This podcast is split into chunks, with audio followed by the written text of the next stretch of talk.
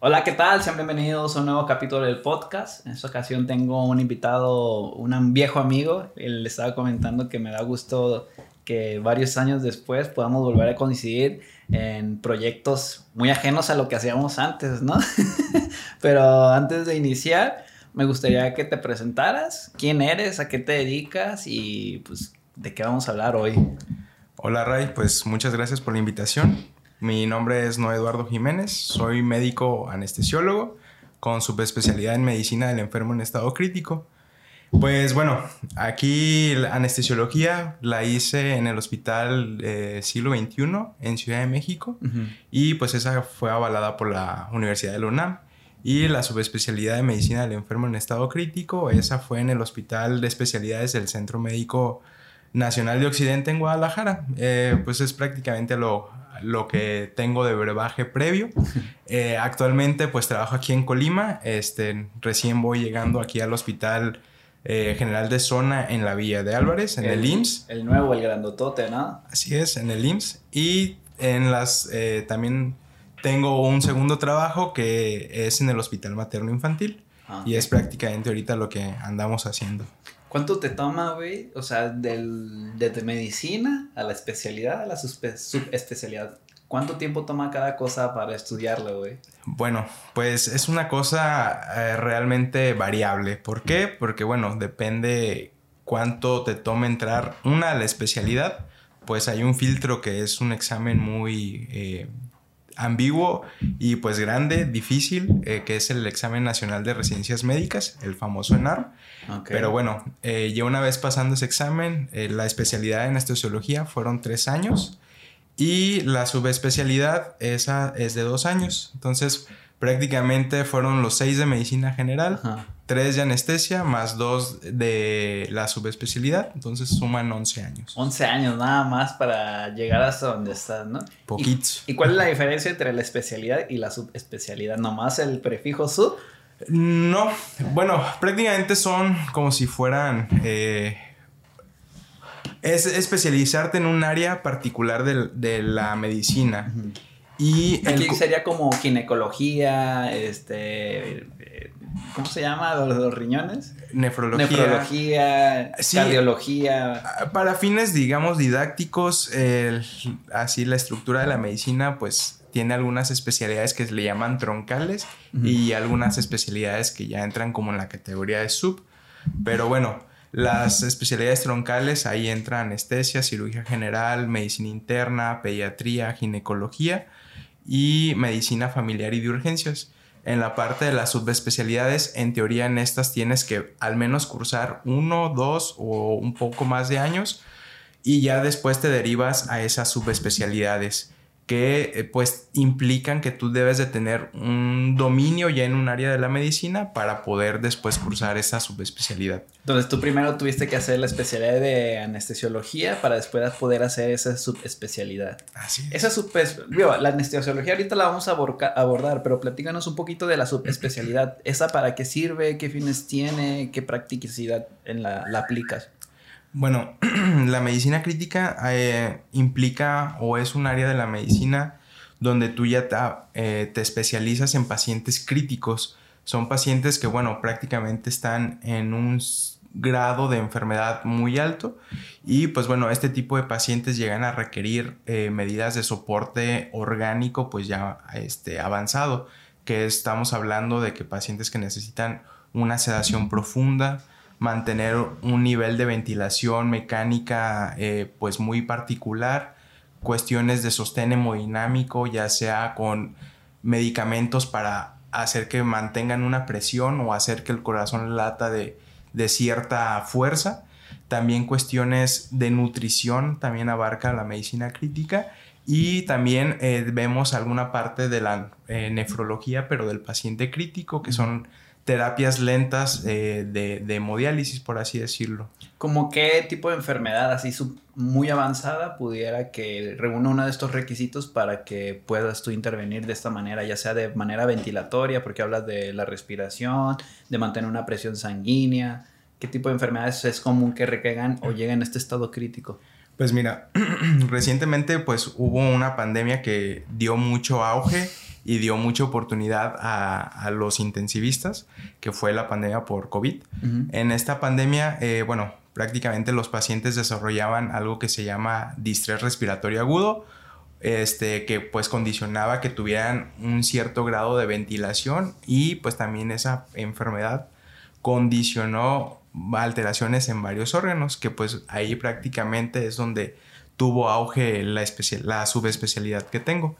Entonces, eh, esa es una. La otra, que en teoría es un poco más comunes, son pacientes posquirúrgicos, por ejemplo, un paciente posoperado de un tumor de cabeza, de alguna neurocirugía. Son pacientes que pues el cerebro tiene sus particularidades, principalmente porque tiende a inflamarse muy fácil.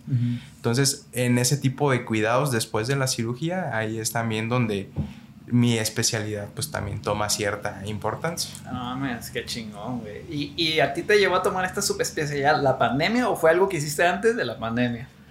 Pues bueno, prácticamente me tocó a final de la pandemia. Este, prácticamente a mí eh, cuando estaba haciendo anestesia fue donde llegó la pandemia, estaba en mi último año de, de la especialidad de anestesia y pues prácticamente ya cuando em, entré a medicina crítica, pues ya fue lo, lo, último de la pandemia. Sí me tocó un par de meses todavía atender a pacientes este, críticos en, en como residente, pero pues prácticamente fueron muy poquitos, la verdad. ¿Y cuánto tiempo que tienes, dices que va llegando a Colima? ¿Cuánto tiempo tienes que regresaste? Pues de regresar aquí al eh, Colima tenemos aproximadamente desde abril, que fue... Abril de este año. Abril de este año, ajá.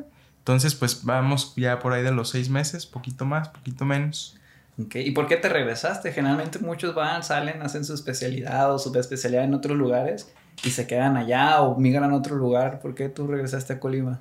Pues bueno, yo creo que dos cuestiones ahí importantes. Una, pues obviamente el hecho de que soy originario de aquí y la otra que fue la conjugación, que hubo oportunidad de trabajo. Entonces, ah, pues obviamente esas dos cuestiones eh, pues hicieron que regresara. Se abrió la oportunidad y pues no, ¿cómo estar en Colima? Digo, a veces nos quejamos de que no hay nada, que es un pinche rancho, que está bien chiquito, pero cuando te vas lo extrañas, ¿no? Justo. Pues de hecho, yo, pues, yo viví cinco años fuera, Ciudad de México y después Guadalajara. No, Entonces, sí, sí, en esos momentos que vienes de vacaciones dices, uff, la comida de Colima, uff, los lugares de Colima. Entonces sí. El tráfico, ¿no? O sea, el tráfico de la Ciudad de México, de Guadalajara. O sea, yo he ido de fin de semana, bueno, una semana, y no mames, termino harto porque es ahí, güey, vamos acá. Dos horas, güey, de ida, dos horas de regreso. Mames, ya fuiste a Manzanillo cuatro veces. Sí, y pues sí da una cierta tranquilidad el hecho de saber de que en 15 minutos te mueves de un destino A a un destino B. Entonces está, está padre el ambiente, pese a las cuestiones este, públicas que hay, pues considero que sigue siendo decente para vivir. Entonces, pues bueno, Colima se me hace muy bonito. La tierra llama. Bien, pero para que no sepan, él y yo nos, conocimos que en natación, ¿no? Por ahí del bachillerato. Así es, en el bachillerato nos pedían hacer una materia muy particular. Todavía la piden. Actividad deportiva, entonces Ahí fue donde incursionamos en la natación y pues donde conocí a Ray. Ahí nos conocimos, que estábamos junto con Chango, que también es alguien que ya ha venido y es muy conocido en el área de la nutrición, Physic Nutrition, que también. Ahí también estábamos con Horacio, con Monse y hacemos un... Íbamos todos los días, íbamos de qué hora? De 5 a 6 o 5 a 8, ¿no? Sí, pues prácticamente eran dos, dos horas seguidas de como, sí, 5 de la tarde a 7, aprox. A veces nos tardábamos más, a veces menos, depende del entrenamiento. Entre el cotorreo que se armaba, ¿no? Estaba chido. Así es. Y luego bien peculiar que cuando íbamos a nadar, pues ya nadábamos 3000, 4000 metros, depende de la rutina, y saliendo nos íbamos a los tacos orientales, porque sales con un chingo de hambre. ¿Te acuerdas? Pues bueno, e-, ese tipo de deporte nos permitía darnos ciertos lujitos alimenticios.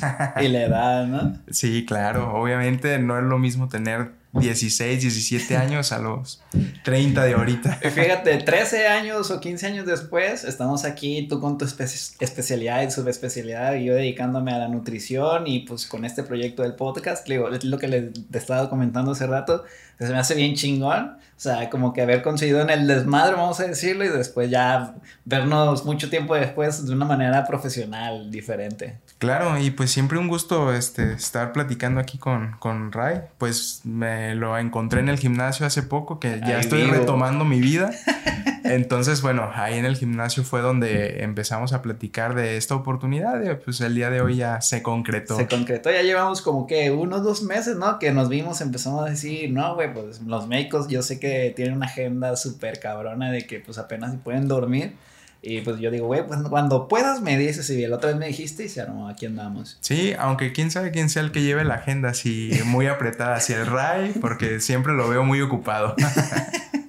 Bien, pues vamos a empezar. Eh, este tema lo titulé La importancia de la anestesiología, mitos comunes sobre la anestesia. La verdad, estoy muy interesado porque prácticamente yo te voy a decir antes de iniciar lo único que sé de la anestesiología es que, pues, es cuando lo utilizan para ver cuando va a haber un procedimiento quirúrgico y se acabó. Lo único que sepa a mí, un anestesiólogo llega, se da a un paciente, pues no sé si es un término correcto, termina cirugía y se va a su casa a descansar. Así es como yo lo veo dentro de mi ignorancia, pero ya ahorita nos, haremos una introducción sobre esta ciencia y ya, me, ya veré si, si es cierto o no. Ahora, ¿qué es la anestesiología y cuál es su importancia en la medicina moderna? Pues mira, ya creo que la describiste a grandes rasgos. ah, la tiene. un poco, un poco, pero bueno, dentro de la anestesia, este, pues es una rama de la medicina que pues prácticamente tiene tres funciones principales. De permitir una que se lleve a cabo el acto anestésico, dos, permitir que ese acto quirúrgico, perdón, que, que se lleva a cabo, se lleve de una manera segura y pues aparte el último es dar una recuperación pues adecuada postquirúrgica inmediata. Entonces en eso se desarrolla la anestesia. Dentro de esa rama muy particular de la medicina que realmente es una rama muy desconocida incluso dentro de, los, de la comunidad médica, eh, pues bueno, parte de lo que desarrollamos es técnicas para permitir que el paciente, una, esté dormido, no tenga recuerdos, no tenga sensaciones incómodas o desagradables. Dos, pues permitir que se mantenga o que dé la facilidad tanto su cuerpo y también pues obviamente su mente para que pues puedan abrir su cuerpo, poder manipularlo y pues que puedan hacer la cirugía o el procedimiento que se esté requiriendo. Y pues finalmente, eh, pues tratar de, una vez que acabe el procedimiento, llevarlo a las funciones normales que tenía antes de que tuviera esa agresión por la cirugía lo más pronto posible. Pues prácticamente es lo que hace un anestesiólogo. Por ejemplo, si hoy ahorita desaparecieran todos los anestesiólogos del mundo, ¿qué pasaría en la medicina? O sea, me tendrían que operar y tendría que estar despierto y que me abran y aguantarme el dolor o no se podría hacer definitivamente.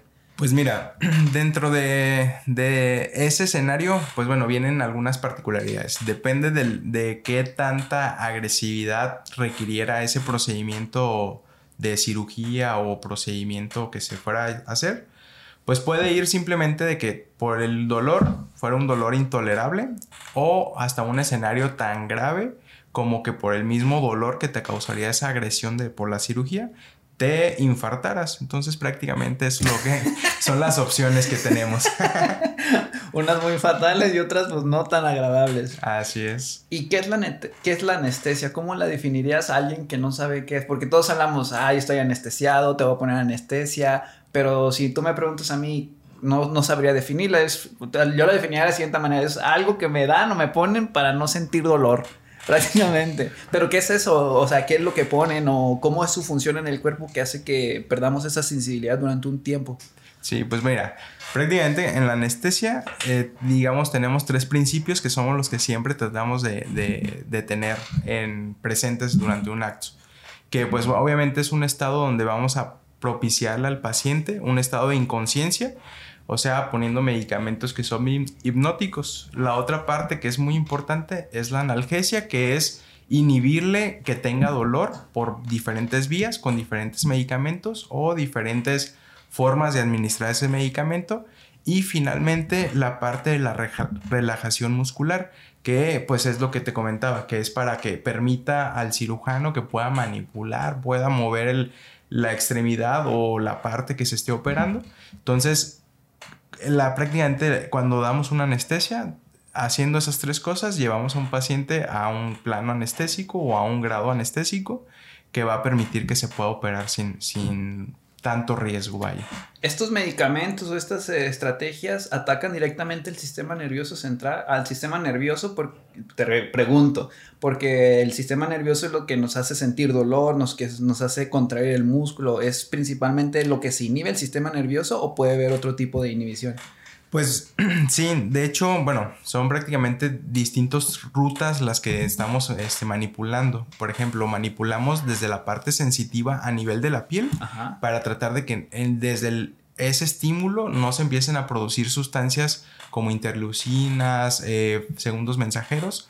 La otra es a nivel periférico, o sea, de los nervios que ya van propiamente de la piel hacia la médula espinal y la tercera es la vía o las rutas que toman ya a través de la médula espinal, ya sean aferentes o eferentes. Y la última, que justamente es la que comentabas, a nivel del sistema nervioso central, o sea, ya en el cerebro, que es el que ahora sí hace real ese dolor, pues obviamente también lo tratamos de modular e inhibir para que pues obviamente bloqueando esas cuatro vías, pues obviamente vamos a garantizar una, una anestesia segura para que se pueda operar el paciente también. Sí, entonces, por ejemplo, si a mí nomás me duermen sin anestesia, a lo mejor si estoy inconsciente, el dolor me pudiera despertar y pudiera generar una contracción muscular en cierta zona que impida al cirujano tener una buena labor, o sea, o le dificultaría su trabajo, ¿no? Justo, de hecho, eh, bueno, si no se dan esas tres este, principios que comentaba anteriormente, o sea, si nada más te duermen,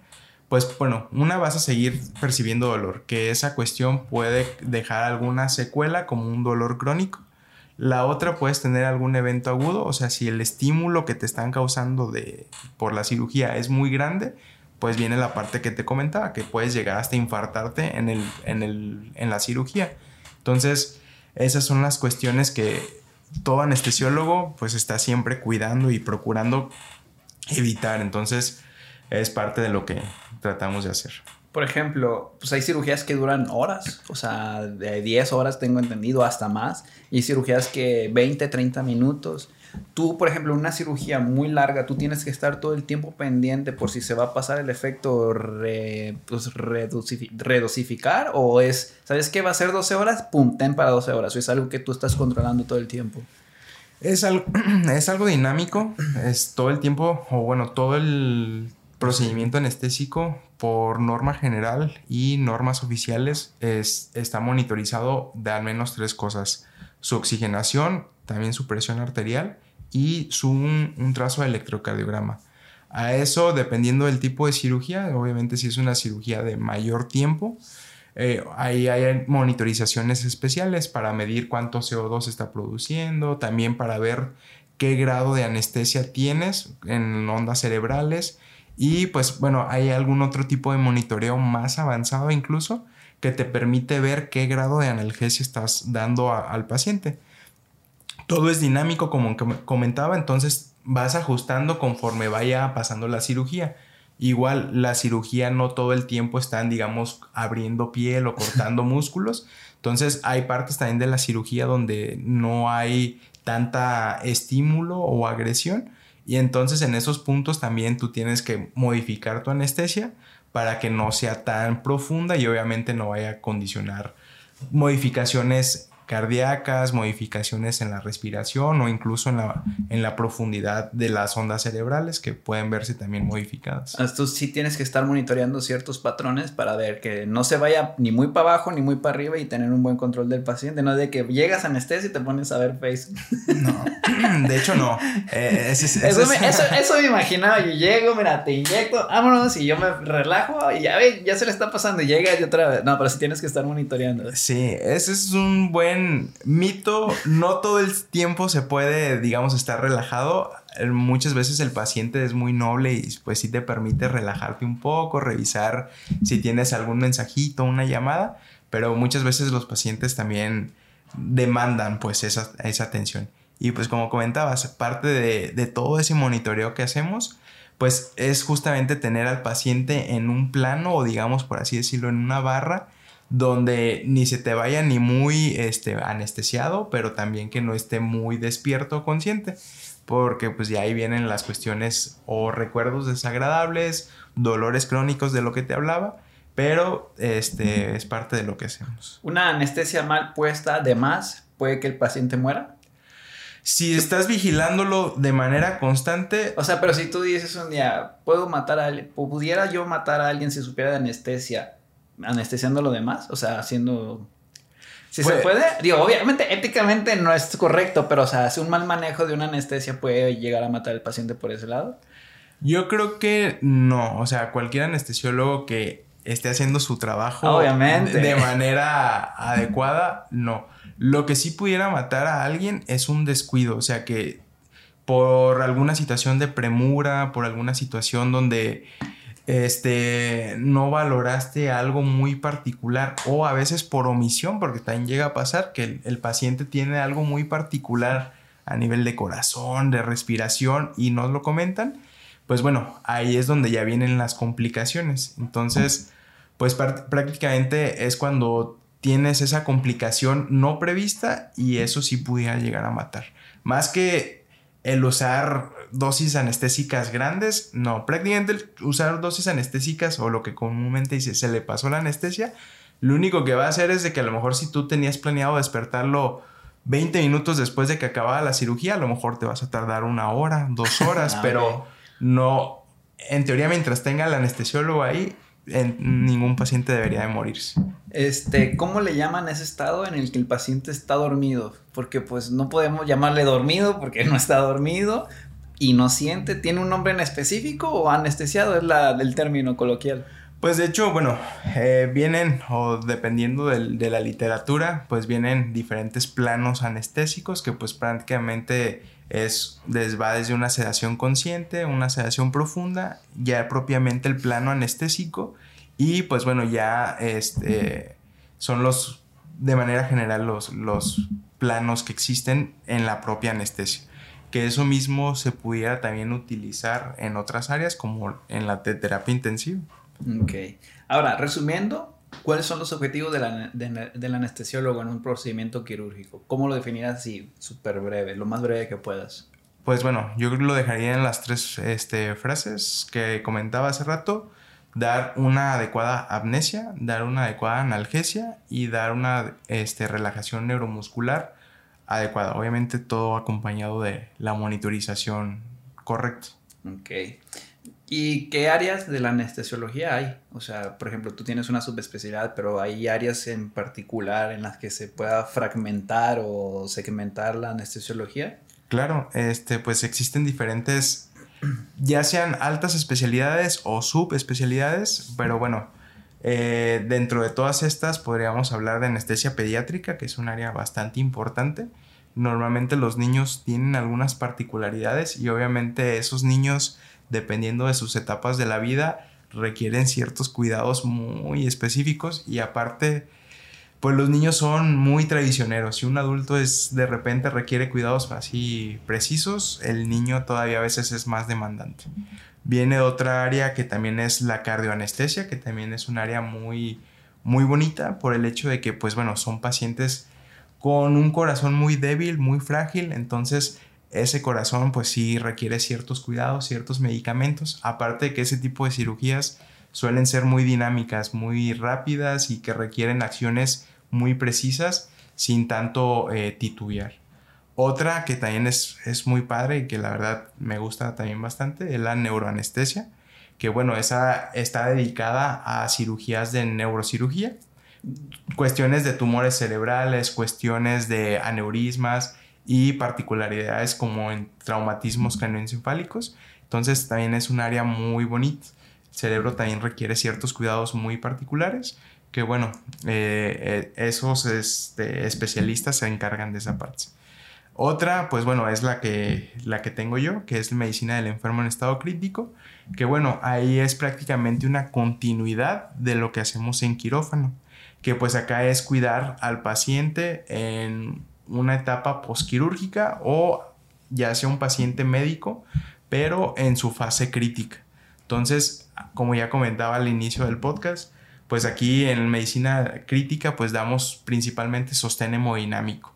Eso aunado a otorgar el tratamiento por la enfermedad primaria que tenga el paciente y pues obviamente esas dos cuestiones van a hacer que el paciente llegue a un estado de menor gravedad. Entonces parte, parte de lo que hacemos. Y bueno, ya vienen algunas otras ramas como eh, medicina del dolor y cuidados paliativos, también eh, anestesia en paciente oncológico y otra que también me llama de repente mucho la atención, que es anestesiología para trasplantes de órganos sólidos, que esa pues está entrando mucho en, en moda. de moda, es cuando va a tener un trasplante de corazón, ahí entra esa especialidad. O de riñón, o... Porque... Así es. Eh, eso es una área de la anestesia que se enfoca mucho en, la, en el cuidado del paciente cuando va o a donar o a recibir un órgano. Normalmente la parte más de mayor cuidado, pues las dos son importantes, pero que requiere todavía más cuidado es cuando van a recibir un órgano.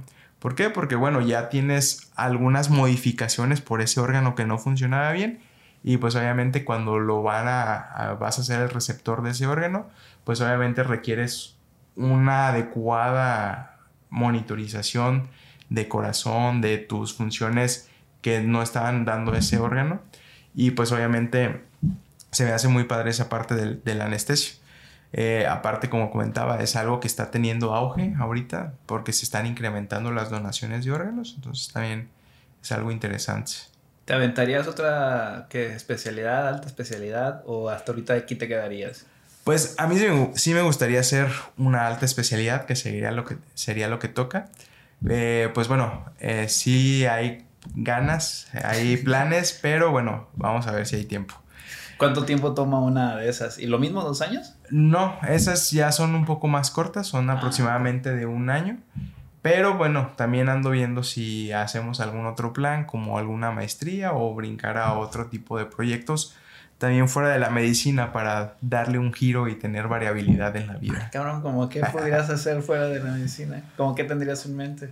Pues bueno, eh, pudieran ser emprender algún negocio. Ah, Siempre he tenido ganas de algún restaurante o algún bar.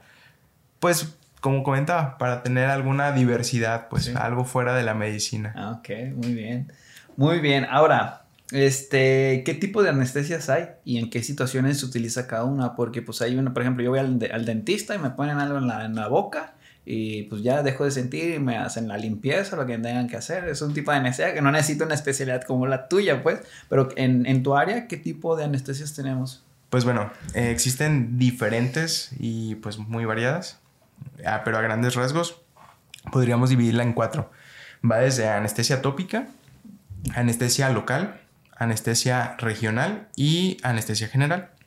Todas estas se pudieran llegar a subdividir o a, segmentar todavía más dependiendo del tipo de cirugía. Prácticamente, pues bueno, dentro de la anestesia general ahí hay dos rutas, que una es general balanceada, que es a través de medicamentos intravenosos y algunos gases anestésicos, y anestesia general endovenosa o total endovenosa, que pues ahí prácticamente como el nombre lo dice, todos los medicamentos son por, por la vena. Dentro de las anestesias regionales, pues bueno, la más común o la que casi todo el mundo conoce es la anestesia neuroaxial, que bueno, ahí coloquialmente le llaman la raquia. Ah, esa es la que estaba pensando. Así es. Y pues bueno, ah, también hay otro tipo de anestesia eh, regional que bueno, son bloqueos ya de plexo como para cirugías de algún miembro, ya sea de miembros superiores o también de miembros inferiores, las piernas. Entonces, esas son otras alternativas. Y adentro de la anestesia local, pues como el nombre lo dice, propiamente es inyectar en el sitio donde se va a manipular, como en el caso de los dentistas o cuando te van a quitar algún lunarcito, alguna cuestión en la piel, prácticamente es con anestesia local. Entonces son necesarias. Ya dependiendo qué tipo de procedimiento va a tener es lo que requiere. Así es, o incluso en ocasiones se pueden llegar a mezclar, o sea, puedes dar una anestesia general, pero también mezclada, por ejemplo, con una anestesia regional, para diferentes fines. Una, si son pacientes que no les puedes poner tanto opioide o no les puedes poner ciertos medicamentos muy particulares, es, disminuyes con esa anestesia regional el consumo de, de o disminuyes la necesidad de ponerle tantos medicamentos endovenosos o por vena, vaya. Ok. ¿Cuáles son las más comunes de una anestesia general? Los motivos principales por que una persona es sometida a anestesia general. Pues bueno, una anestesia general, este, por sus diferentes vías, van desde pues una cesárea de urgencia, cuestiones de ya de apendicectomías, pero ya complicadas, o algunas situaciones ya no tan complicadas, pero por ejemplo para una endoscopía, esa es con una anestesia general endovenosa, prácticamente lo que comúnmente le dicen una sedación, pero bueno, sigue siendo una anestesia general. ¿Y de regionales cuáles son más De anestesias eh, regionales, pues ahí sí, coloquialmente, las cesáreas. Ahí una cesárea programada, pones una anestesia regional y pues bueno, yo creo que es la que todo el mundo conoce. Una apendicectomía, como comentaba, pero que no esté complicada, suele ser otra cirugía que se realiza de esa manera. O algunas cirugías, por ejemplo, ya en el área de traumatología, alguna fractura de- del fémur, alguna fractura del húmero, también pudieran llegar a ser con anestesias regionales. ¿Cuáles son las que te gusta hacer más? Ay, ¿tienes una favorita te da igual? Pues bueno, ¿Qué dices? Ay, ojalá me lleguen más de estas. No porque, pues, el hecho de decir eso es como que, pues, que los gentes esté jodiendo, pero, o sea, pues, que disfrutas más tu trabajo en esa parte. yo creo que toda, toda anestesia es un reto, es interesante, ya sea por muy eh, cortita que sea la- el procedimiento. Pero eh, yo creo que sí, como comentaba, las de neuro, neuroanestesias, están padres en el ámbito eh, de todo lo que implican, de todo el dinamismo que lleva. Y pues bueno, yo creo que ya relativamente comunes, pues cesáreas pueden ser otras cirugías también muy bonitas, que también, no porque sean bonitas y relativamente cortas, dejan de llevar ciertas particularidades. Son pacientes muy, muy específicas las de cesárea. ¿Y qué se toma en cuenta para, por ejemplo, podemos tener una embarazada de 1,70 de alto, de 22 años, y con un normopeso, un normopeso en cuanto a su embarazo y el crecimiento del niño, del feto, como le quieras decir. Y otra, pues de unos 52, que tiene 35 años, tiene sobrepeso en el embarazo, a lo mejor tiene preeclampsia o tiene diabetes gestacional, o sea, si tenemos estos dos escenarios, hablando de un embarazo, ¿sí se trabaja diferente la anestesia o no importa y es a todo lo mismo y a la verga? No, obviamente. obviamente, pues sí, te implica ciertas particularidades cada, cada escenario ahorita que me planteaste.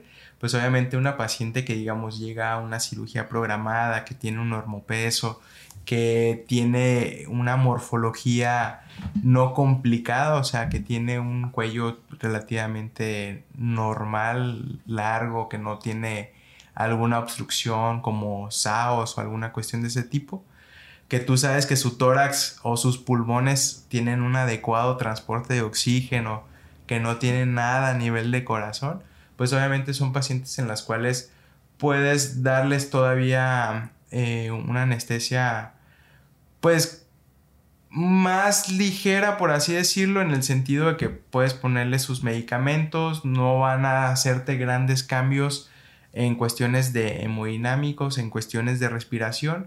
Y pues obviamente eh, antes de ese procedimiento pues tú ya planeaste todo.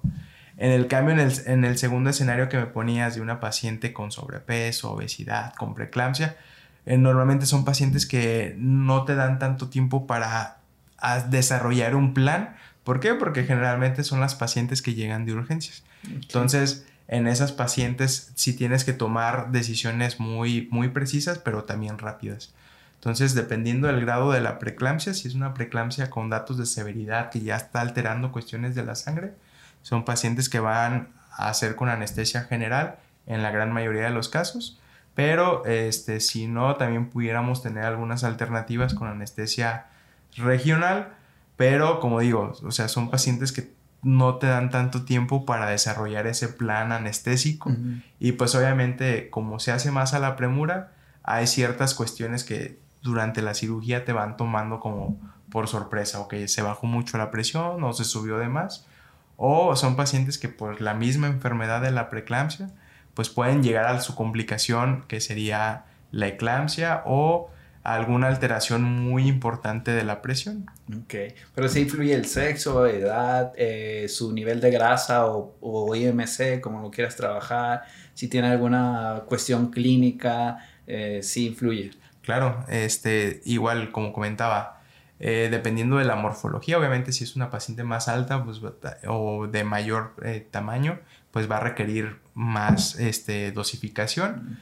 Y este, dependiendo también el área donde se va a trabajar. ¿Por qué? Porque bueno, hay anestésicos que por fortuna nos permiten poder focalizarlos en ciertas áreas. Eso en la parte de las anestesias regionales nos dan ese beneficio esos anestésicos muy particulares. Y pues bueno, obviamente ya si es una anestesia general, eh, ahí también, por ejemplo, lo que decías, la grasa, y si es una cirugía que ya va a ser de un tiempo mayor, o sea, estamos hablando ya un par de horas, bueno, ahí también tienes que jugar mucho o saber muy bien cómo funcionan tus medicamentos, porque hay algunos que sí se depositan a nivel de grasa, entonces eso puede hacer lo que comentaba hace rato, que el despertar del paciente se tarde más de lo que tenías planeado. O sea, sí puede, la composición corporal, en este caso hablando del tejido graso, puede alterar que tú esperabas que en 20 se despierta en una hora porque en el tejido graso se, se guardó y después se fue liberando y pasa eso. Así es, entonces son cuestiones que siempre, eh, pues bueno, todo anestesiólogo está evaluando de manera dinámica y pues estás ahí ajustando sobre la marcha esas cuestiones. Obviamente en una cirugía planeada, pues obviamente tienes ese, ese, contemplas todos esos factores, a diferencia de como comentaba hace rato, en una cirugía de urgencia, pues obviamente vas desarrollando ese plan sobre la marcha, aunque pues bueno, obviamente con el adiestramiento que recibimos, pues tenemos esa agilidad para poder para poder desarrollar eso sobre la marcha. ¿Cuál es la cirugía más larga en la que has estado? ¿Cuántas horas? Pues bueno, yo creo que fue una cirugía de neuro, fue una tumoración em, de fosa posterior y yo creo que aproximadamente fueron como unas 8 horas de cirugía más o menos, si no es que tal vez llegábamos a las 10. Ok, no mames, es muy bien. Perfecto. Y para saber si, por ejemplo, tenemos este escenario ideal donde pues a mí me programan para dentro de un mes, vamos a decirlo, yo tengo que pasar por ciertas pruebas médicas o nada más puedo yo llegar ese día, me dice no comas y ya pues me anestesia. O si tengo que llevar algunos protocolos como ir con el cardiólogo o algo por el estilo. Sí, pues bueno, actualmente eh, se está innovando todo esto con lo que platicamos, eh, con la finalidad de tener un mejor control y, ofrecer una mejor calidad, se está eh, dando desde hace algún par de años algo que se llama valoración preanestésica. Esa valoración preanestésica, pues bueno, es donde el anestesiólogo, una, conoces al paciente y el paciente conoce a su anestesiólogo. ¿Para qué? Pues para diferentes fines. Una, pues para tranquilidad del paciente. Dos, pues para también ver si el paciente tiene alguna enfermedad muy particular, si tiene alguna morfología que te vaya a impedir desarrollar alguna de las anestesias que platicábamos. Y la otra es empezar a valorar, y ahora sí, constantes vitales, aunado también a cuestiones laboratoriales. Ya hay también pacientes muy específicos que son por arriba de los 40 años, donde sí, ya son pacientes que implican o te obligan a tener un manejo multidisciplinario con el médico internista, si ya tiene alguna cuestión cardíaca, con el cardiólogo o alguna cuestión endocrinológica, pues bueno, ya también con el endocrinólogo. Pero bueno, en teoría para eso es la valoración preanestésica, para tratar de afinar y cuando hay tiempo para planear, pues obviamente tratar de prevenir que se desarrolle alguna complicación durante, la, durante el acto quirúrgico como generalmente todas las áreas de la medicina, este, pues el trabajo multidisciplinario es súper importante, ¿no? Digo, eh, pues el cirujano, el cardiólogo, el anestesiólogo, y no nada más es, ah, pues ya así como caiga, o sea, si tiene, en, si hay una planificación, los resultados van a ser más efectivos, ¿no? Claro, eh, tanto a efectivos, pero también pues obviamente de mayor calidad. ¿Por qué? Porque pues como comento, eh, vas a darte cuenta de si hay alguna complicación o algo que mejorar antes de que se someta a la cirugía y con eso pues obviamente el resultado pues va a ser de mayor calidad para el paciente. Entonces, eh, ese manejo multidisciplinario, como comentaba, está teniendo más actualidad y se está desarrollando de una manera pues ya más particular. ¿Por qué? Porque pues, te permite dar esa calidad que debería estar siempre presente. Pues creo que ha sido una muy buena introducción hacia, hacia lo que es la anestesiología.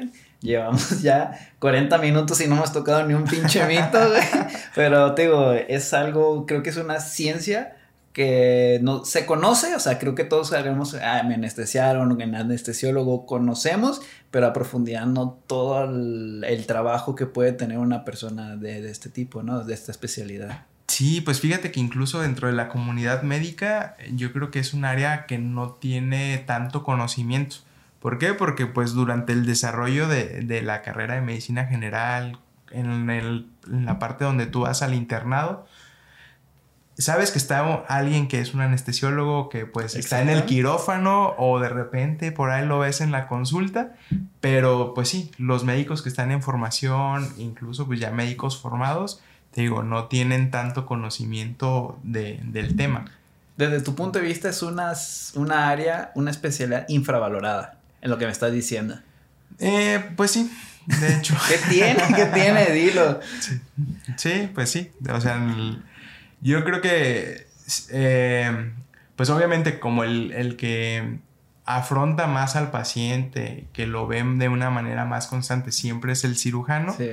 Realmente tú como anestesiólogo conoces al paciente en esa consulta preanestésica y en el momento del quirófano, pues el paciente normalmente no tiene un gran recuerdo de, del anestesiólogo. Que bueno, donde me formé en Ciudad de México, uno de mis maestros pues era parte de lo que él trataba de, modificar en esa parte, o sea, de que el paciente cuando se fuera dijera, ah, fulano fue mi anestesiólogo. Entonces, esa parte yo creo que se está tratando también de modificar en muchas eh, áreas y pues bueno, todas relativamente tienen su juego muy específico para que el paciente se pueda recuperar en su salud.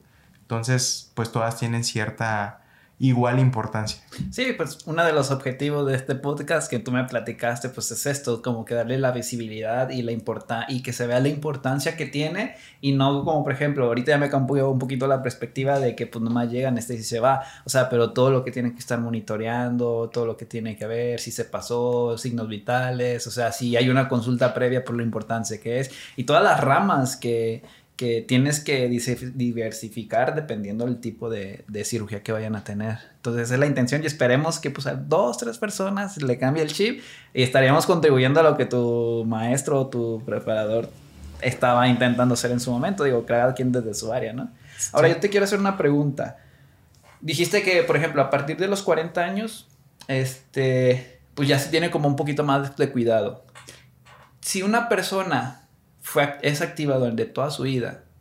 Hay una diferencia a la hora de tú valorarlo con anestesia o de llevarlo con anestesia que siempre ha sido activa de una manera saludable, una persona normal, vamos a llamarlo, porque ahorita lo normal es tener sobrepeso, obesidad y alguna eh, eh triglicéridos altos, etc. Sí se nota en, en, la calidad de la intervención que tú puedas tener como anestesiólogo, sí influye, o sea, Sí, de hecho, bueno, hay una unidad eh, de estrés, los, yo creo que tú sí la conoces, los METS. Ah, sí. Entonces, para que un paciente se pueda operar de una manera segura, debe de tener una capacidad física para al menos tener 3.5 METs. Entonces, eso implica como que el paciente pueda subir al menos un piso de escaleras o caminar más de dos calles. Entonces, Sí, la capacidad física es muy importante. La cirugía o todo procedimiento quirúrgico genera un cierto grado de estrés que, pues bueno, en la cuestión médica lo medimos con esta unidad y entonces ya pacientes que ya empiezan a entrar a una etapa de adultez o ya seniles, pues bueno, tenemos que estar seguros que pueden tolerar ese grado de estrés. Entonces vamos a decir que si tú llegas, si toda tu vida te has cuidado y pasa algún infortunio porque te tienen que tener una cirugía de cualquier tipo, un accidente, un tumor, lo que sea, es más probable que tengas una mejor recuperación y, seas, toleres mejor la intervención que alguien que no.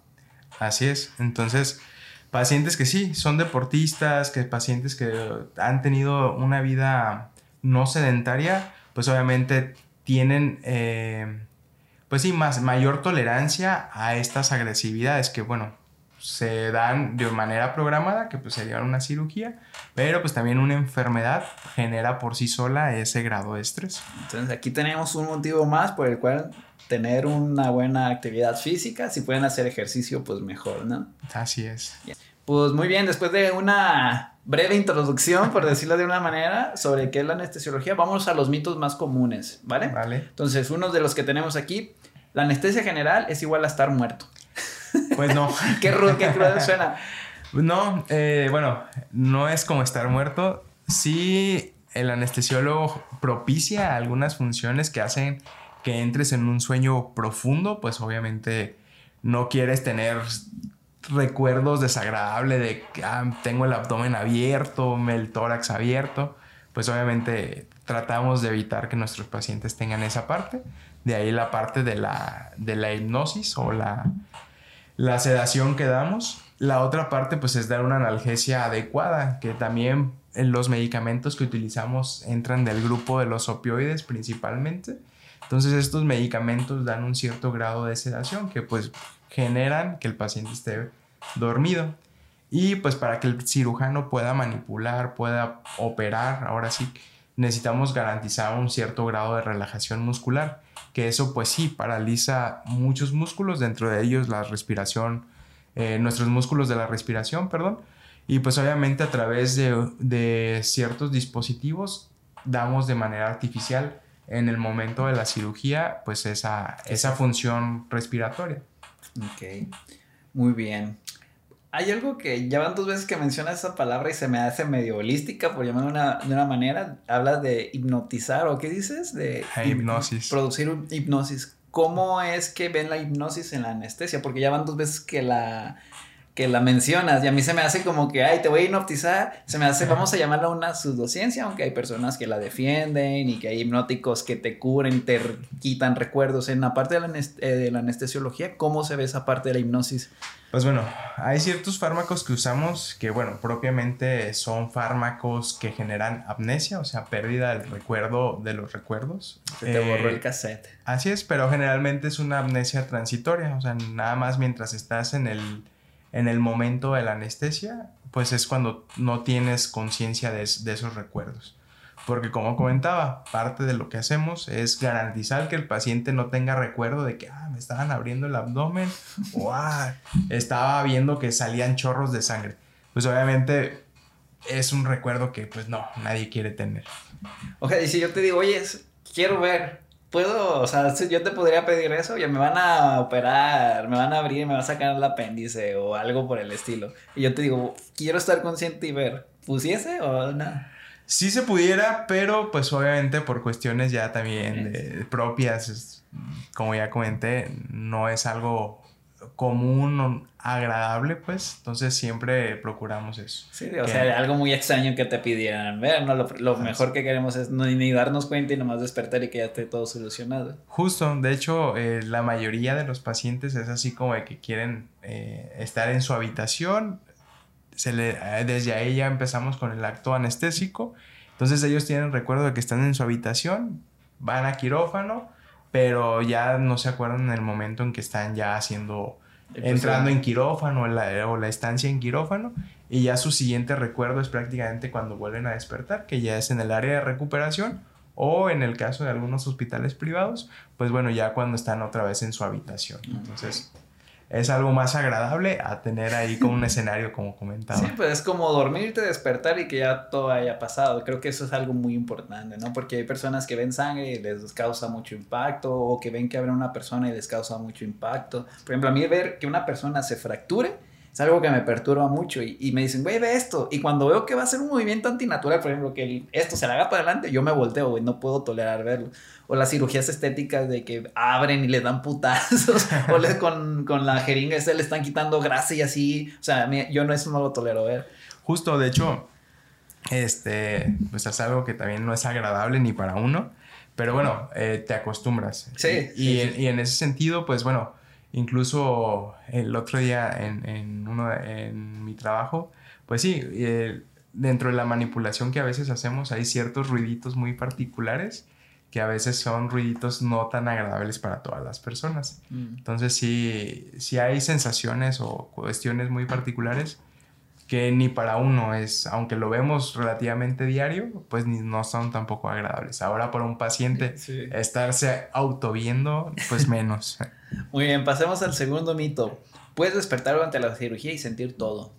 Sí, es algo muy, muy raro porque, porque como comenté, normalmente estás dando una monitorización de todo.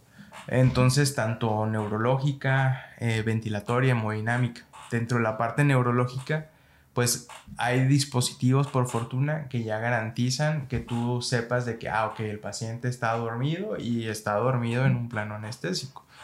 Pero bueno, obviamente, pues toda ciencia no es así precisa, precisa. Lo bueno en la, en la cuestión o en la medicina moderna, pues ya esto es algo muy raro. Estamos hablando que probablemente uno de cada 10.000 pacientes pudiera llegar a tener esa, esa sensación. Hay procedimientos como los que comentaba de anestesia regional, que bueno, en esos, por el tipo de naturaleza de la cirugía, pues obviamente tú nada más quieres dormir una región del cuerpo y pues obviamente que el paciente esté consciente. Pero bueno, en esos pacientes pues pones de repente algunos medicamentos para sedarlo y que no tenga tanto recuerdo y que no sea tan incómodo por el tiempo a veces de la cirugía o los ruidos que se llegan a producir o los movimientos o las vibraciones. Entonces, pues le- les pones esos medicamentos para tratar de at- atenuar ese tipo de recuerdos, por así decirlo. Apendejarlo un poquito. Vamos a. Yo lo voy a decir más coloquial, tú me lo dices más específico. Apendejar un poquito al paciente para que ni se dé cuenta que le están haciendo, a pesar de que esté consciente, ¿no? Así es. Bien. Este, la anestesia general es peligrosa y puede causar daños cerebrales. Pues bueno, eh, de- dependiendo de, la- de cómo entendamos peligrosa. Todo acto médico, siempre lo he dicho, lleva alguna este, responsabilidad y aparte lleva siempre Un factor de riesgo. un factor de riesgo justo en el hecho de que hasta dar un paracetamol, si el paciente el que lo va a tomar es alérgico al paracetamol, pues puede tener una repercusión grave, mortal. Entonces, pues bueno, obviamente dar una serie de medicamentos anestésicos, que obviamente son medicamentos que a lo mejor es la primera vez que los va a usar el paciente. Pues bueno, hasta ese momento descubres que tiene alguna reacción alérgica.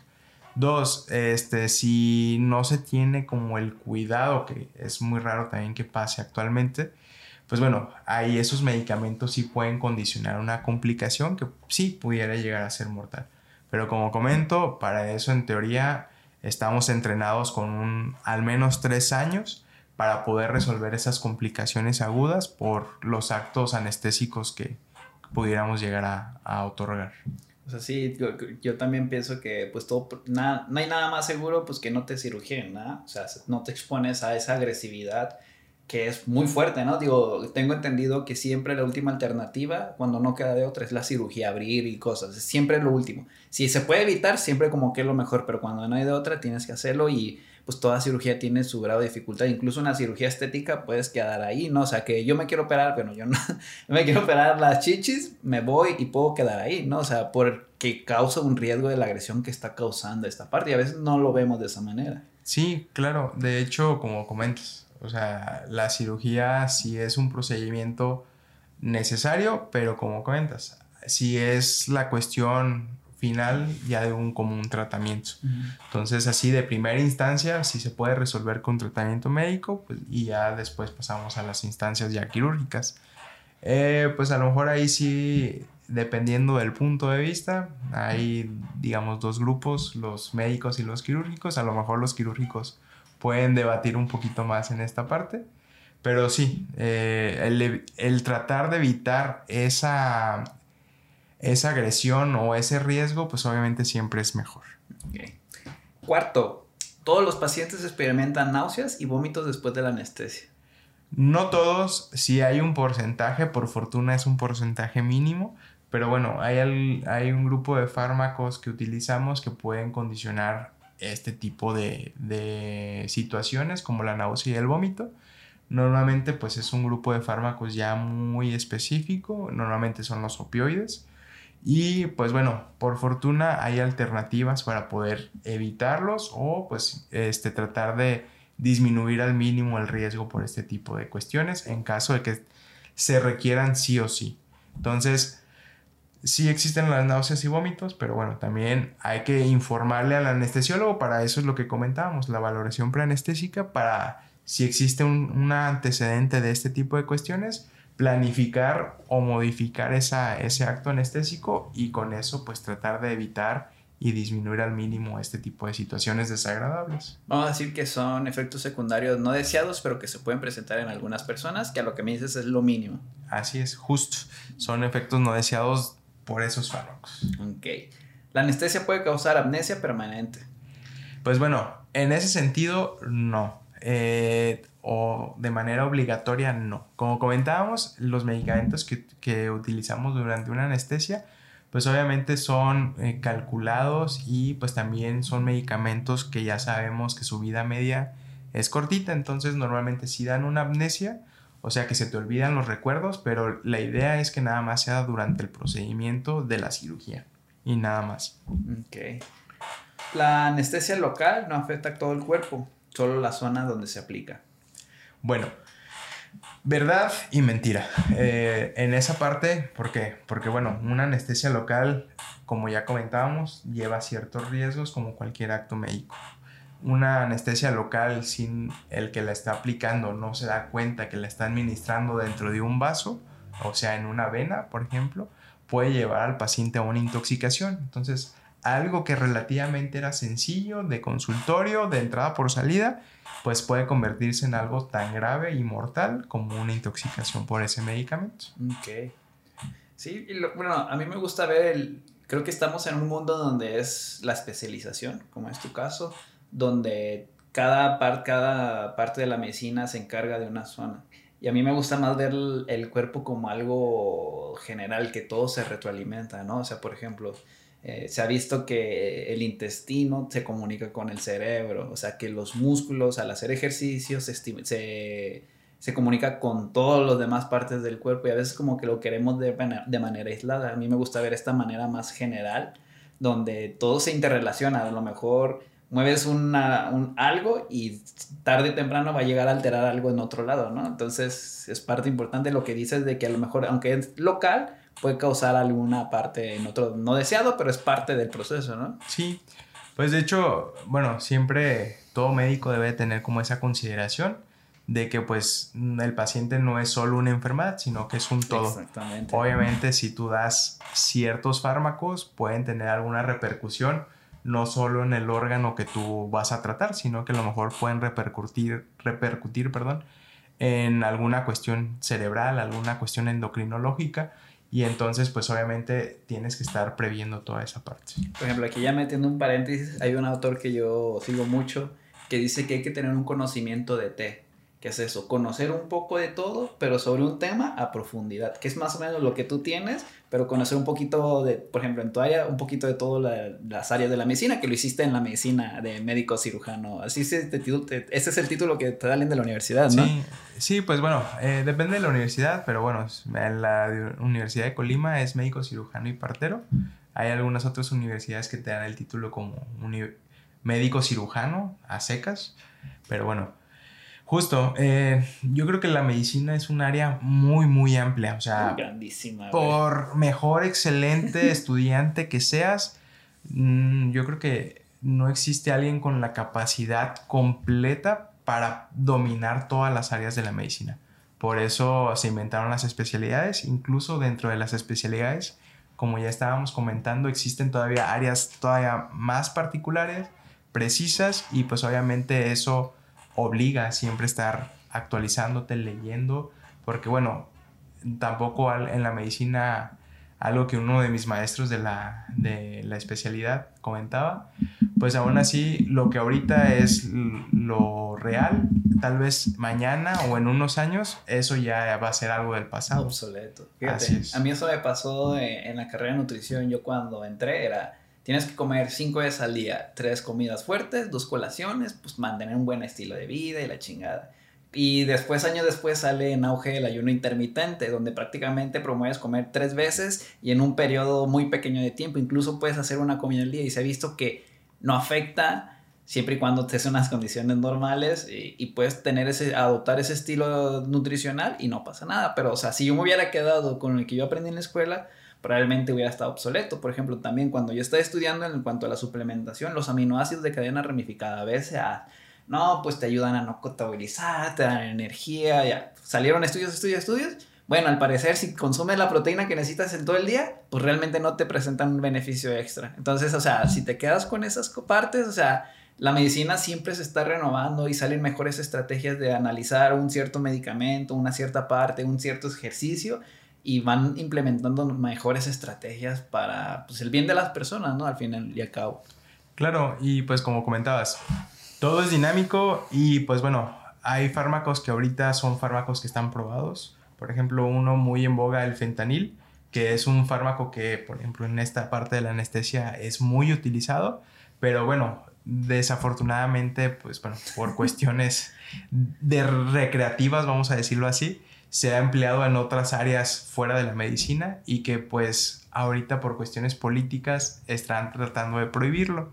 Entonces, eso pues va a obligar a renovarnos los anestesiólogos para usar otro tipo de fármacos a los cuales pues a lo mejor ahorita no veíamos con tanta utilidad. Entonces, pues bueno, como comentamos, esto es algo de estarte actualizando, estar viendo qué modificaciones pues va a, va a haber y pues obviamente todo en pro de que pues tu paciente tenga la, la mejor calidad y una satisfacción pues adecuada para que se pueda llevar a cabo todo esto. Sí, por ejemplo, puede que haya pasado que haya surgido un medicamento, solucionaba un problema, pero pasaron 10 años y se vieron que sí, solucionaba problema, pero después estaba cáncer de X cosa, ¿no? Entonces, la solución que te daba para el problema que te producía, pues no es retribuible. Entonces, cancelamos el medicamento, hay que buscar otras estrategias y va evolucionando la medicina de esa manera. Sí, de hecho, pues bueno, eso es algo muy, que pues pasa con relativa frecuencia, por fortuna son en modelos experimentales, o sea, antes de que el fármaco se venda de manera pública, eh, normalmente las farmacéuticas tratan de ver todos esos posibles riesgos aunados a los beneficios y pues bueno, si los riesgos son mayores al beneficio, pues se cancela. Y aún así, ya sea un medicamento que ya se vende de manera pública, es un medicamento que aún así las farmacéuticas, incluso hay comisiones este, de cada país que establece, en este caso México, COFEPRIS, eh, que bueno, eh, COFEPRIS siempre está tratando de ver que esos medicamentos se mantengan en ese grado de seguridad, siempre dando mayor beneficio que los efectos secundarios o las complicaciones que pueda propiciar. Sí, claro. Pasemos al otro, que este, espero que si ya se han aventado estos 50 minutos del podcast ya haya quedado claro, pero vamos a, resumirlo de una manera. Los anestesiólogos no son médicos reales. Tras, buena, buena pregunta. Este, bueno, mira, eh, sí es un área, como ya comentábamos hace unos momentos, que a veces se menosprecia. Mm, pues por distintas cuestiones, ya que a lo mejor al anestesiólogo no le gusta interactuar mucho con el paciente, prefiere estar o ser el héroe detrás del telón de, en quirófano. Entonces, bueno, eso pudiera mm, ser condicionante de eh, de ese menosprecio.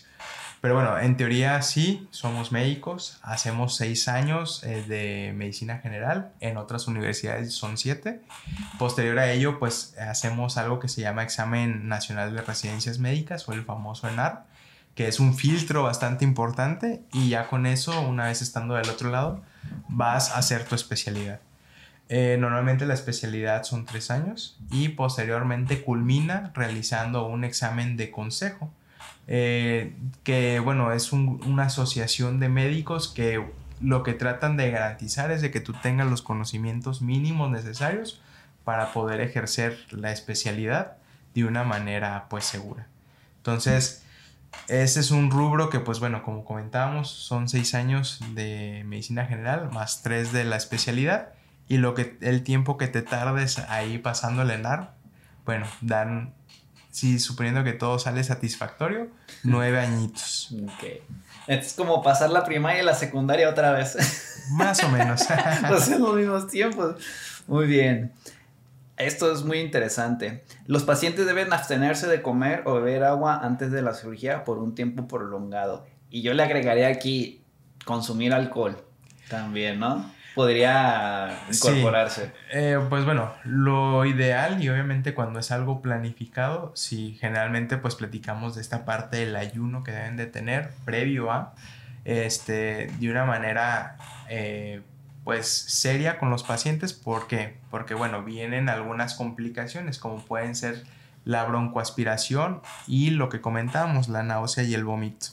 Esa broncoaspiración o náusea y vómito pueden llevar a, una repercusión mayor, que es la aspiración hacia los pulmones, ya sea del contenido alimentario o de la misma saliva, y eso condicionar una inflamación importante o ya una cuestión como una neumonía, pues por esa misma broncoaspiración.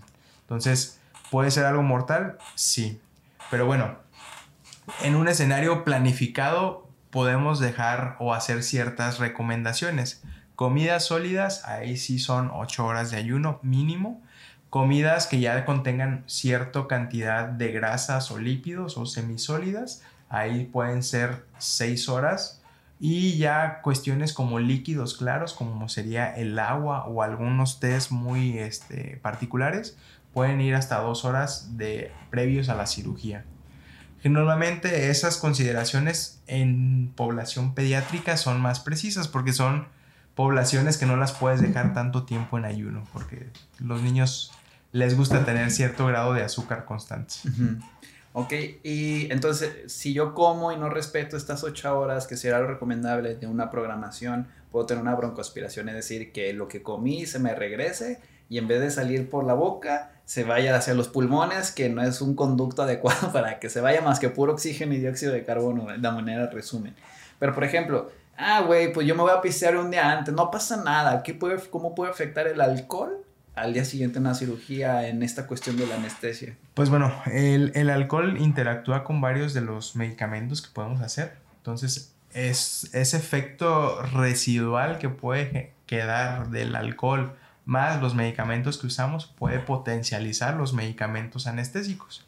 Entonces, obviamente, si teníamos planeado usar cierta cantidad de anestésicos, pues a lo mejor vamos a requerir menos o al contrario, a veces los pacientes que ya son, que tienen alcoholismo de manera crónica, pues son pacientes que necesitan o ya generaron cierto grado de tolerancia, entonces necesitan mayores cantidades de, de anestesia.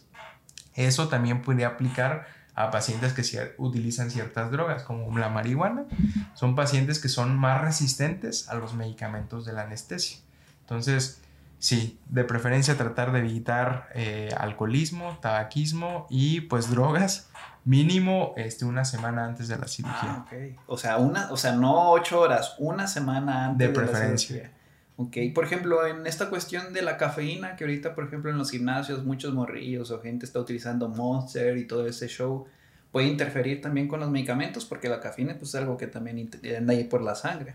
Propiamente la cafeína, no. La cuestión de los medicamentos, bueno, las bebidas energizantes como Red Bull o Monster, pues tienen algo que se llama taurina. Eh, normalmente esas dan cuestiones a nivel también cardíaco que esas sí pudieran llegar a ser importantes, obviamente si también el paciente tiene previo este, alguna cuestión ya propia de corazón, hipertensión o que tenga alguna eh, cardiopatía previa, entonces ahí sí pudiera llegar a ser importante. Ok, entonces sí, es mención sí sería importante parte de responsabilidad del paciente informar, oye, ¿sabes qué? Consumo altas dosis de cafeína o este tipo de productos. Por ejemplo, aquí en, el en los gimnasios se utilizan mucho los preentrenos que en modo resumen es una mezcla de muchos estimulantes del sistema nervioso central, entre ellos la taurina, pueden tener efedrina, cafeína en altas dosis, 200, 300, 400 miligramos, que es una dosis bastante alta, y aparte más mencurjes que incluso no sabemos. Entonces sí sería importante esa comunicación con el médico de decir, oye, ¿sabes qué? Estoy consumiendo esto, esto y esto. Hablando de, de estos preentrenos, pero de drogas, alcohol, tabaco, todo importante tener esta comunicación y decirlo, porque si no puede pasar algo letal, ¿no? Sí, claro, eh, como comentaba, en teoría esa es parte de la finalidad de la valoración preanestésica, valorar todo ese escenario que hay alrededor del paciente, no nada más la enfermedad de, ah, me voy a operar de, de tal cosa. Y no, los pacientes a veces tienen más enfermedades o consumen ciertas sustancias ya muy particulares que pues sí, te obligan a usar ciertos medicamentos o al contrario, a evitar esos medicamentos. ¿Por qué? Porque ya con lo que el paciente tiene, más lo que tú pudieras ponerle de anestésicos, pues bueno, puede desencadenar, como ya dijiste, algo de gravedad o algo ya también mortal. Ok, entonces la importancia de ser transparentes. Y creo que a veces llegan con llegamos a consulta, no sé, yo consumo X sustancia y no le voy a decir porque me va a juzgar, pero lo mejor que podemos hacer con nuestro médico, sobre todo cuando va a una cirugía, es ser por cierto transparente, sabes que hace, tres, hace dos días pues, me fumé un churro de moza y pues no sé si vaya a influir, o sea, importante. Sí, sí, siempre en toda consulta tratar de ser lo más este, fidedignos a las preguntas que se nos vayan haciendo. En ocasiones, eh, conviene también ayudar al médico, pues, porque a veces por la premura, por cuestiones ajenas, al médico se le olvida preguntar algo muy particular, pero nosotros tenemos cierto grado de, de, noción, por ejemplo, esto del ayuno. A veces por la premura no preguntan de, ah, ¿cuánto tiempo tiene de ayuno? Pero si, si tú sabes de que acabas de recién comerte una torta y te van a operar a la hora siguiente, pues obviamente es mejor decir, oye, ¿sabes qué? Me acabo de comer, qué show. Entonces, en, ese sentido, pues bueno, es para tu seguridad y pues obviamente eh, la seguridad de uno pues vale más. Esas recomendaciones tienen un porqué y no nomás para chingar a la gente. Sí, claro. Entonces, a veces, este, te digo, hay cuestiones que no sé si la, eh, los pacientes para tratar de ver qué tan hábil o qué tan este, eficaz es el médico, sí, ocultan, ocultan o evitan este, dar cierto, cierta información que pues como ellos ya tienen algún brebaje, investigaron en alguna cuestión de internet, pues dicen, ah, voy, a, voy a omitir decir esto para ver si el médico lo puede este, detectar. Entonces, son cuestiones que a veces no valen la pena. Mejor tratar de... Es tu salud, pues, al final de cuentas. Ok. Noveno y penúltimo, la anestesia general es solo para cirugías importantes. Pues bueno, como ya comentábamos, no. Hay distintos tipos de anestesia, pero bueno, hablando de la, de la, anestesia general, esta principalmente pudiéramos eh, dividirla en dos grandes grupos. Anestesia general balanceada, que esa es prácticamente medicamentos por vena y gases anestésicos, que sí, ahí te este, van a dormir por completo, pero puede ser para cirugías este, como alguna endoscopía o puede ser para procedimientos como alguna colonoscopía o ya procedimientos tan grandes como alguna cirugía de corazón o alguna cirugía de cerebro. La que comúnmente sí se utiliza en un rubro ya un poquito más tranquilo o ligero, pero bueno, sigue siendo algo serio, es la endovenosa, que es puramente medicamentos por la vena. En eso eh, tú vas modulando qué tan dormido quieres al paciente. Ahí para procedimientos como un legrado, pues, que son procedimientos relativamente rápidos si todo sale adecuado. Una endoscopía que también suele ser un procedimiento también eh, rápido.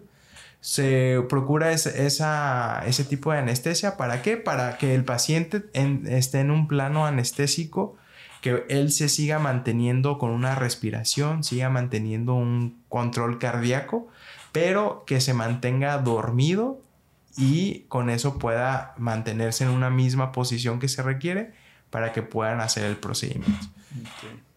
Y último, las personas mayores, vamos a agregar, y aquí no sé, alguna población en particular, alguna persona con alguna característica este, en particular, no deben someterse a anestesia.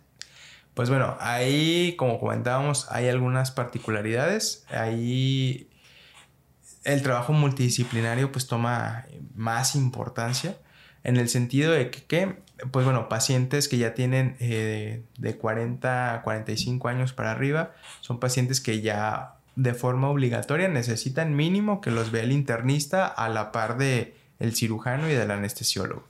¿Para qué? Pues para tratar de evitar eh, algún riesgo cardíaco, algún riesgo endocrinológico y pues bueno, con eso tratar de que se opere de manera segura. Si es un paciente que sea menor de 40 años, pero ya tiene alguna cardiopatía conocida, pues bueno, ahí esos pacientes también el cardiólogo los valora. O si ya son pacientes con alguna particularidad renal, endocrinológica, pues bueno, los especialistas propios de esa área son los que antes de que se opere valoran si el paciente está en condiciones de soportar esa cirugía. Eso junto, como comentaba, con el cirujano y el anestesiólogo. Entonces, sí, el manejo multidisciplinario trata de disminuir esos riesgos. Como ya también comentaba, mm, si es un paciente ya muy este, delicado, que no soporte ni, ni 3.5 metros, o sea, que no pueda subir un piso de escaleras o caminar más de dos calles, bueno, ese ya es un escenario ni aunque lo veamos varios especialistas de manera urgente, pues bueno, puede tener ciertas repercusiones. Ok, entonces por ejemplo, si se da ese caso que esa persona no puede subir un piso o caminar dos cuadras, ¿qué pasa? O sea, ¿lo mandan a mejorar su condición física y ya después lo operan? ¿O si se da, si hay, si la situación te lo permite? ¿O qué, qué show? Justo, este, si es una cirugía programada, pues obviamente se trata de optimizar al paciente, llevarlo a mejores condiciones para que esa cirugía se pueda llevar con una seguridad muy rigurosa y aparte darle o también tener una satisfacción de que el paciente no va a desarrollar alguna complicación aguda. Otro escenario, pues bueno, si es una cirugía de urgencia, bueno, ahí cambia por completo. Pese a que tú veas que es un paciente ya muy eh, crítico, muy frágil, en una cuestión de urgencia, pues bueno, ahí o es o le ofreces eso que puede salvarle la vida o pues literal es dejarlo morir. Entonces pues obviamente se afronta el riesgo y pues tratando de beneficiarlo dándole la cirugía. Ok, es por eso también que a veces en algunas personas con obesidad antes de una cirugía le dicen te recomendamos que bajes tantos kilos, ¿no? Digo, porque sí me han llegado personas que buscan bajar de peso porque van a ser sometidos a una cirugía y les recomendaron que bajaran la máxima cantidad de kilos posible, obviamente de grasa, entonces también influye. Sí, pues de hecho, como comentábamos, cuando hay tiempo y es una cirugía programada, pues obviamente se optimiza al paciente en muchos sentidos para tratar de que vaya lo más equilibrado, lo más fisiológico y pues obviamente con eso garantizar que esa cirugía sea lo más segura posible. Okay. Ahora, ya vimos 10 mitos, vimos en qué consiste la ciencia de la anestesiología, qué hace un anestesiólogo, tipo de todo eso. A modo de resumen, ¿con qué te gustaría que se quedaran las personas de, lo que, de todo lo que acabamos de hablar? ¿Qué darías así? ¿Sabes qué? Si se quedan con esto, esto y esto, por mí me doy por bien servido y tú valió la pena estar aquí eh, grabando. ¿Cuánto llevamos? Una hora 18, más lo que estuvimos previo.